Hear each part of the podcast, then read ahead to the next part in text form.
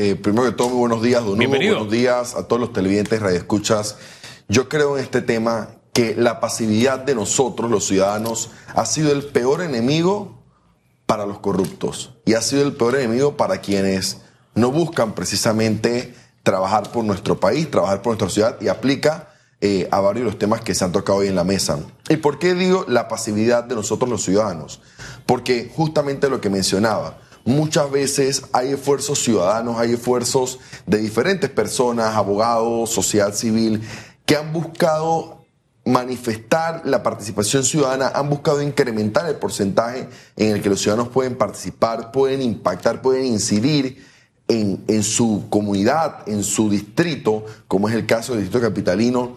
Y a veces nos quedamos en comentar en redes, en poner el comentario, en darle like, pero ¿cuántos estamos dispuestos a, por ejemplo, eh, llevar eh, a nuestros vecinos, man- manifestarnos en comunidad de qué es lo que estamos pensando, cuál es el planteamiento que tenemos con nuestro edificio, hacer una junta y decir, estamos de acuerdo con lo que hay que empezar.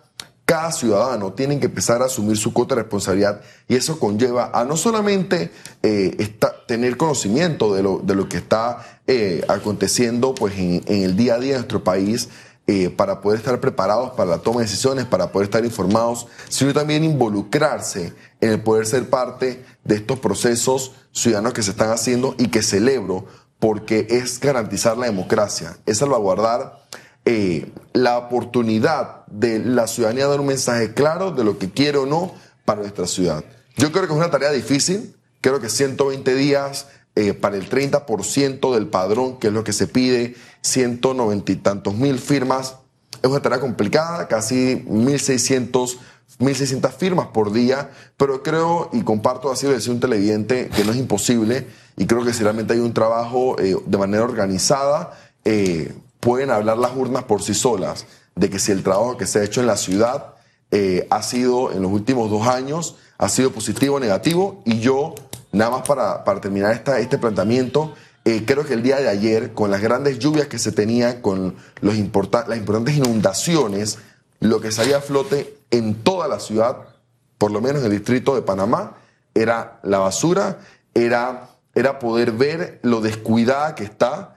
Y yo creo que, si bien es cierto una autoridad de aseo, es responsabilidad de la alcaldía mantener bella la ciudad, mantener a una ciudad amigable eh, para, todos los, para todos los ciudadanos. Fíjese que eso de la inundación es la tarea principal le corresponde al Ministerio de Obras Públicas. Y eso es cíclico. Esto es como que cada día usted se levanta, va al baño, se baña, se asea. Usted no puede eludir eso. Tristemente, con el paso del tiempo, algo ha pasado en los ministerios de obras públicas que como que esa tarea o se les olvida o no lo tienen en una agenda. No sé, no sé.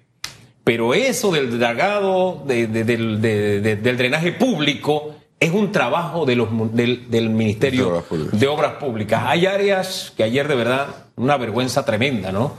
Pero, como usted bien anota, tenemos una alcaldía. Y la alcaldía trabaja en el ornato. Y Así el es. ornato también tiene un impacto en este tema. Es más, el, el alcalde, me acuerdo que cuando entró, creo que lo entrevistamos aquí, no sé qué, el tema de Calle Uruguay, que faltaba un tramo y la salida del agua al mar y todo lo demás. Calle Uruguay no tenía que inundarse.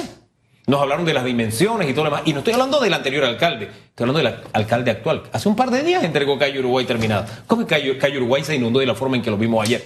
E, e insisto, este es un tema, después de dos años, usted no puede decir que es lo que dejó el alcalde anterior, porque este fue el que terminó las salidas de Calle Uruguay al mar, la salida del drenaje. Entonces, por favor, que no nos vengan, se lo decimos de antemano, no nos vengan con, con las excusas gastadas de que no es que el gobierno anterior. No, por favor, este es algo que tiene que asumir la alcaldía actual, porque no es posible que se haya inundado como se inundó ayer. Yo creo que definitivamente aquí es donde muchos políticos, y lo que hemos visto, los malos políticos, les gusta simplemente pasar la bola a administraciones anteriores y siempre hacer responsables a quienes han estado en esos puestos eh, y no son capaces de asumir su responsabilidad y ser transparente con el país, ser transparente con la ciudadanía. Si hay una obra que fue mal diseñada, que mal construida, así mismo lo puede comunicar. Pero lo que para mí es inaceptable es que él tenga proyectos, tenga... eh, tenga quiera ofertar eh, diferentes, tanto remodelaciones con el mercado marisco, por más de 40, 50 millones y no es capaz de poder invertir esto en que en efecto la ciudad, que en, este momento tiene un mercado marisco, por invertir en lo que puede ser prioridad en lo que es tener la ciudad eh, con un ornato, tener la ciudad amigable con el, con el peatón. ¿Cuántos de nosotros que tratamos de caminar en las calles no hay aceras, eh, la basura por todos lados? Y yo pienso que si yo, si yo fuera alcalde, evidentemente no lo soy y no tengo aspiraciones cortas a hacerlo, pero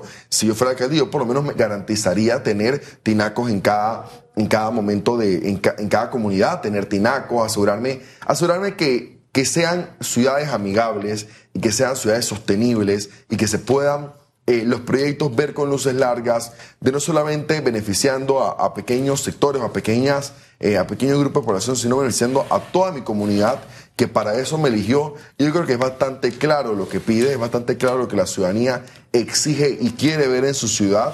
Y así como este proceso ha iniciado, espero que a medida de estos próximos 120 días también los ciudadanos podamos manifestar lo que queremos ver en nuestra ciudad. Yo eh, firmar y así mismo proponer los cambios que queremos ver y qué es lo que queremos, qué es lo que soñamos con ver en la ciudad de Panamá. Fíjese, yo, yo le invito a que usted abra en Google y vaya a Metrocable Bogotá. ¿Cómo le ha cambiado la vida a la gente en la periferia este Metrocable? Como Ciudad Bolívar, que era una, un área donde, wow, la cosa ahí era bien dura Ahora van hasta los turistas a ver eh, lo que es Ciudad Bolívar, ¿no? Es hermoso. Que era un, área que se encontraba en una situación tan triste. Se lo cambió el Metrocable. ¿Cómo se lo cambió? Bueno, una autoridad llamada Alcaldía Mayor de Bogotá decidió hacerlo. Lo que le trato es decir que cuando una, un municipio se interesa en su gente, en el bienestar de la gente, no anda pensando desde ¿qué, qué obra millonaria hago porque con una desesperación, sino qué obra necesita la gente. Y así funciona la descentralización.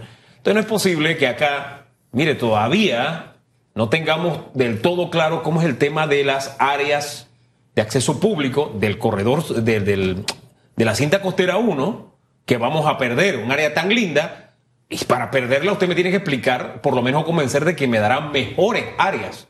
Pero ni siquiera para explicarnos eso. Ese irrespeto respeto con el ciudadano de no decirle, espérate, que esto es lo que te ofrezco y es bueno. No es el tema de que quiero un proyecto millonario, sino que esto es bueno y te conviene, panameño. Ese tramo, yo no sé por qué la alcaldía no lo, no lo llena, ese silencio. Por eso, por este eso como que no me importa, yo quiero, lo voy a hacer, tengo el apoyo político y no me interesa Mira, más. Y lo cuento una experiencia personal. Yo tengo un amigo que me supo explicar el proyecto de la playa, por ejemplo, de una manera tan clara. Y decía, wow, qué, qué porque el, municipio tiene la capacidad de poder hablar así, con evidencia, con data, con números, con estadística. Eh, yo creo que, y definitivamente le ha hecho falta a la alcaldía poder comunicar eh, al, al, país, al, perdón, al distrito capital por, por lo menos, el poder comunicar las horas que está haciendo, para qué las está haciendo, no aprovecharse de, inconsultas eh, ciudadanas donde van 20, personas y tomar decisiones de, de, proyectos que involucran más de 40 millones de dólares. Eh, es un irrespeto y por eso es que me refiero a lo que comentaba al principio del análisis y es la pasividad de la ciudadanía. Tenemos que empezar a involucrarnos, tenemos que empezar a accionar por lo que queremos ver por lo que soñamos como país, como ciudad, tenemos que empezar a ser partícipes no solamente de procesos como estos, sino de lo que se avecina en los próximos meses, que es el inicio de candidaturas independientes eh, rumbo a las elecciones 2024. No podemos ver eso eh, disociado de la realidad. Yo pienso que para algunos puede ser muy temprano para hablar de política, pero creo que si queremos empezar a ver los cambios, tenemos que empezar a involucrarnos, tenemos que empezar a ser parte. Oye, es que la política, insisto, no es mala. Hay gente que demoniza la política. La politiquería es mala. La mala política también es dañina, pero la política no es mala. Es el arte de lo posible, es, eh, también el mecanismo aspiracional para poder servirle a la mayoría. Entonces, si vemos la política de manera correcta, eso de que no es tiempo de hablar de política. Claro que es tiempo de hablar de política. Totalmente. una política de gobierno que beneficie a la gente. En este caso, una política de gobierno municipal en función de la gente y no en función de que es que quiero hacer una obra millonaria. Porque eso es lo que se transmite mientras uno no recibe la información correcta de que no, esto es un proyecto que también va a revitalizar el barrio chino. Espérate, ¿cómo lo va a revitalizar? Si el barrio chino está en su mayoría en abandono, está en ruinas, ¿Qué es lo que va? No es que me digas una frase y ya. Convénceme de que esto es bueno. Entonces, ese poco interés en convencer, ese poco interés en estar de la mano con el ciudadano, de, explicarle, de decirle, de convencerlo, causa una desazón y un malestar. Y mire, tenemos una ciudad fea. Es la, es la incapacidad de, es la incapacidad de poder hablar con el ciudadano, es un ciudadano que lo puso en los cargos, es la incapacidad de poder comunicarle a ese a esa, el salario. Y que le pague el salario, por supuesto, que le pueda comunicar justamente lo que está haciendo, para qué lo está haciendo y por qué lo está haciendo. Y yo creo, y ese mensaje nos tenemos que quedar y hay que ponerlo sobre la mesa nuevamente, la política en sí es buena, la política en sí es para darle beneficios a todo el país. Y yo creo que en Panamá hemos tenido buenos políticos, creo que en Panamá hemos tenido políticos, digo, se pueden contar tal vez con, con los dedos de mi mano, pero son políticos que han hablado con el ejemplo de lo que se puede hacer, lo que se puede lograr, y es lo que tenemos que aspirar. No esperar, simplemente esperar la revocatoria de mandato, firmar y ya Ahí no puede caer el proceso. Tiene que, tenemos que involucrarnos más, tenemos que ser partícipes y quienes tengan la capacidad y tengan el interés de poder embellecer nuestra ciudad y trabajar por ella, también involucrarse y empezar a, a, proponer. Fíjese, eh, es que hemos tenido políticos que han ocupado cargos que han dejado huella. Yo me acuerdo cuando Mayín era representante de Bellavista. yo sabía que iba a hacer algún gesto. Usted tiene que estar vivo con eso. El hombre ha hecho un gesto que dice que eso fue quién sabe cuándo. Hace unos días recibí un meme di que, di que aprenden el, el, yate de, de Mayín, dice, no tenía sus papeles al día. ¿Sabes lo que le ponían al lado? ¿Cuál? El arca de Noé. no, no fue tanto. Lo bueno es que ella disfruta. No, no, ella se ríe de eso. Sí, pero eh, Mayín en esa época le llamaba a Bellavista, que ella fue representante de Bellavista, la cara bonita de Panamá. Panamá en este momento no tiene una cara bonita y eso se debe tristemente en gran medida al trabajo de no, bueno, eso no es trabajo, al poco trabajo, la poca acción de nuestra municipalidad. Oiga, el alcalde llegó con más de 171 mil votos a la alcaldía, ganó con eso. Se necesitan más de los votos que obtuvo para llegar a propósito, ¿no? Para revocarle el mandato. Dios quiere que podamos traer al señor em, Ruiz Díaz para que nos pueda explicar si se logra la esa cifra, ¿qué viene después? ¿Se convoca elección? ¿Sería la vicealcaldesa? O sea, porque, ojo, que no puede salir más caro el remedio. que la enfermedad. Yo creo que... Digo que está bien clarito en eso, de que cuál sería el siguiente paso. Mira, las reglas son claras y, el Tribunal Electoral debe en este momento poder garantizar eh, este proceso ciudadano eh, y realmente, como dije, todos poder involucrarnos a la medida de nuestras posibilidades, claro, involucrarse quienes están en este momento en el distrito de Panamá, quienes viven en el distrito de Panamá, y no solamente es con el caso del alcalde. Y yo quería, por último, también traer sobre la mesa nuestra primera entrevista, porque es importante, y es el tema de no politizar eh, la educación, es no llevar decisiones políticas, malas decisiones políticas, a la educación. ¿Y por qué lo digo? Porque hemos hablado de la buena política y la buena política, política también puede verse con resultados favorables en la educación. Cuando tú implementas, por ejemplo, una política pública educativa eh, que puede realmente beneficiar a la población, que puede realmente beneficiar al principal grupo, que es el grupo de los estudiantes, una decisión eh, país fue el retorno presencial después de dos años y eso realmente anima esperanza, pero definitivamente me quiero quedar con el mensaje que dio eh, hoy el primer invitado, y es que hay una voluntad tanto de estudiantes como de administrativos que tienen interés de hacer las cosas bien en la universidad, eh, en la Universidad de Chiriquí, la UNACHI. Hay un interés genuino de algún, de algún grupo de personas que realmente quiere apostar a la transparencia y a esos ciudadanos, a esos, a esos chiricanos eh, valientes y que apuestan a la buena política, apuestan a la transparencia, realmente simplemente exhortarlos y animarlos a que sean parte, a que se involucren y puedan ayudar a que se garantice esto en la universidad. Lo que pasa es que hay cambios que tenemos que hacer no pensando en las figuras, porque entonces se ve como algo puntual. El fuero electoral, por ejemplo, no es algo que tenemos que analizar pensando en Ricardo Martinelli. No. Es una lucha ya generacional para que se elimine ese fuero. Entonces tenemos que ser consecuentes con eso. Cuando hablamos de convertir las universidades en circuitos electorales, no es por la señora Etelvina es porque desde un principio eso comenzó mal. Tenemos que volver y reorganizarlo para que salgamos de ese maramo en que nos encontramos. Eh, no, no personificando. Pero hubo una buena noticia y es como avanza el metro. Quiero algunos segundos, por lo menos, de su análisis, porque viene CADE dentro de algunos segundos, nada más. No, mire, y, se lo dije al invitado, tuve la oportunidad de decírselo en persona. Realmente eh, se nota el conocimiento primero en, en, lo que se está realizando y que a mí, para mí, una satisfacción más grande. Yo todavía recuerdo el día que se inauguró el metro, estaba en mi primer trabajo y una compañera llorando, llegó a la oficina llorando y me decía antes me tomaba cuatro horas llegar, hoy llegué en 27 minutos a la oficina.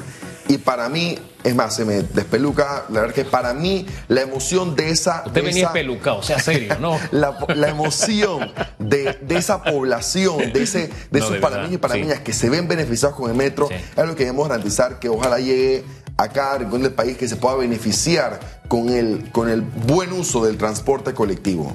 Hombre, ya usted tiene primicias el día de hoy, las tuneladoras, que todo eso marcó historia en su momento. Fue durante la administración de don Ricardo Martinelli. A propósito, la gente pendiente cuando llegaron, cuando salían, qué sé yo. Volveremos a vivir primero, Dios, esas mismas emociones. Ya llegan el último trimestre del próximo año. Ya están en el trabajo del ensamblaje de los, de los vagones del monorriel. En fin, y de verdad, esas buenas noticias, en lo que se está haciendo bien, en lo que estamos avanzando, hay que contarlo, hay que decirlo. Y qué bueno haber tenido la oportunidad de que don Héctor Ortega nos haya acompañado y que usted también haya, haya puesto en perspectiva eso, porque se necesita, esas son como voces de aliento, decir, oye, hay esperanza, hay cosas que están cambiando, hay, hay cosas mucha que están gente que lo está esperando y yo claro. creo que, que a veces sacrificamos esos tranques que se ocasionan por el metro, porque realmente con luces largas vemos lo que beneficia y lo que representa eh, para Panamá. Así que realmente eso sí hay que decirlo.